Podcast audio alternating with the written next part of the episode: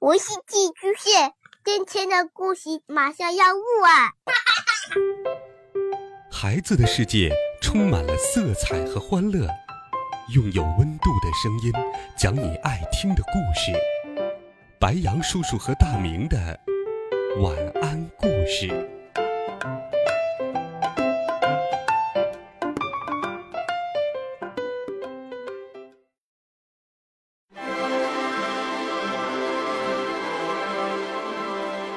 小朋友们、同学们，大家好，欢迎收听白羊叔叔讲故事。今天，白羊叔叔继续给你准备了经典科幻故事《海底两万里》，一起来听第九集《内德兰德的怒火》。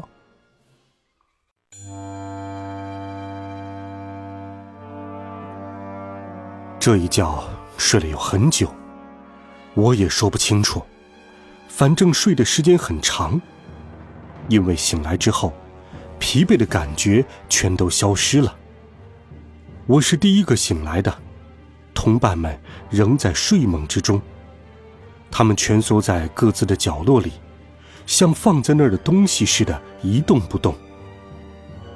我从并不算太硬的麻席地上站起来，觉得头脑清醒，思路清晰，精力充沛。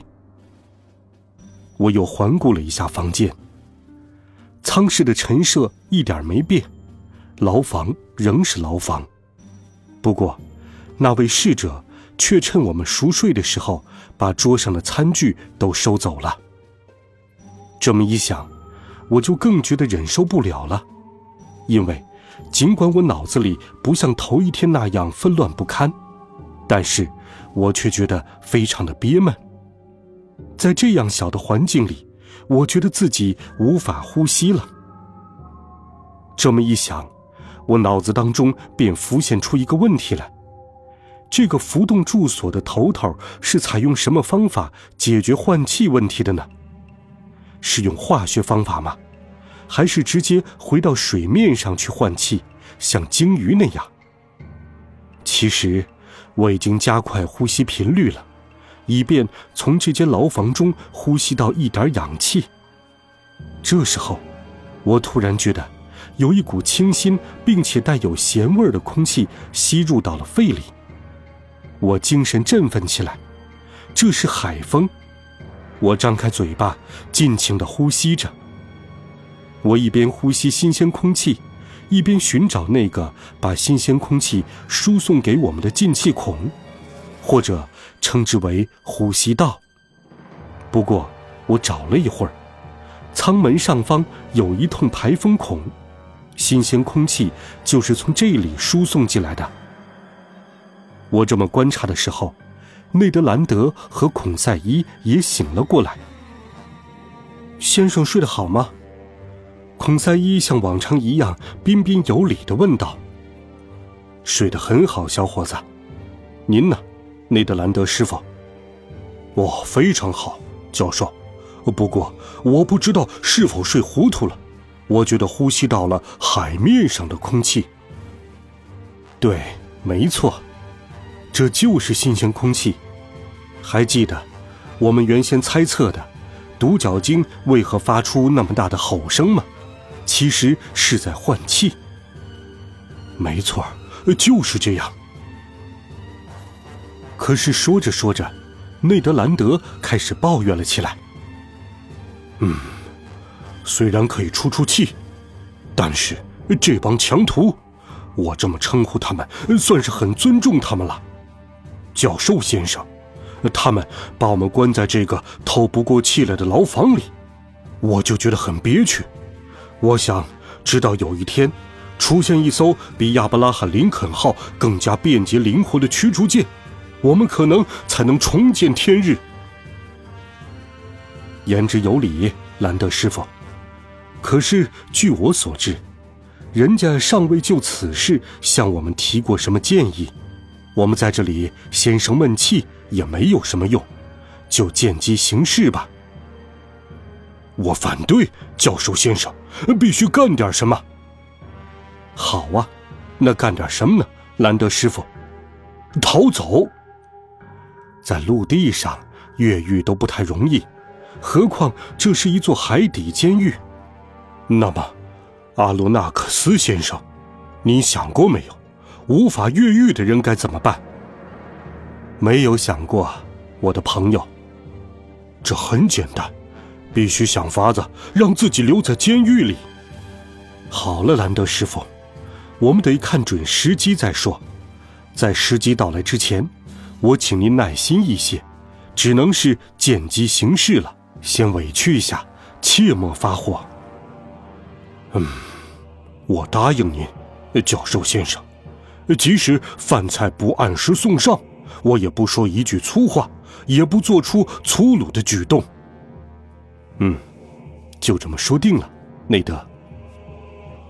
我们的交谈到此为止，然后个人就去想个人的心事了。说句实话，尽管捕鲸手信誓旦旦，但我仍旧很不放心。毕竟，这艘艇上一定有成建制的军队。但我也知道，内德兰德的脑子在不停的转，头脑中种种念头变得越来越激烈。我渐渐的又听见他嘟囔着。而且动作又变得令人不安了，他坐立不安，就像一头困兽一样在笼子里转来转去。他用脚踢墙，用拳头捶墙，时间在一点一点的逝去，肚子饿得厉害，可是就是不见那个逝者露面。如果说他们真的对我们并无恶意的话，那这一次。他们可是把我们几个落难之人忘的时间太长了点儿。又过了两个小时，内德兰德终于按捺不住了，他大声的吼叫着，咆哮着，但是却一点用也没有，因为铁板壁是隔音的。这艘艇如死寂一般，毫无动静，艇一直没动，不然的话。我能明显感觉得出艇身在螺旋桨的驱动下产生的颤动来。我不敢去想，我们究竟会被遗弃在这间牢房里多久。在艇长出现之后所产生的希望，变得越来越渺茫了。他那温和的目光、慈善的表情、高雅的举止，都已经从我的记忆中消失了。这时候。我觉得他就是我不共戴天的仇人。这个人是不是存心把我们关在这间狭小的牢房里，任由我们饿得发慌，产生幻觉？这个可怕的念头缠绕着我，让我几乎丧失了理智。这时候，外面突然传来声响，金属地板上传来了脚步声，门锁在转动。舱室门开启了，侍者出现了。内德兰德猛地朝那可怜的侍者扑去，我根本就没有反应过来，没来得及阻止他，他把侍者打翻在地，一双有力的大手掐住侍者的喉咙，掐得他透不过气来。孔塞一上前，拼命地从捕鲸手的双手中往外拽那位侍者，我也准备上前帮他一把。这时候。突然听见说法语的声音，我一下子怔住了。冷静点儿，兰德师傅，还有您，教授先生，请听我说。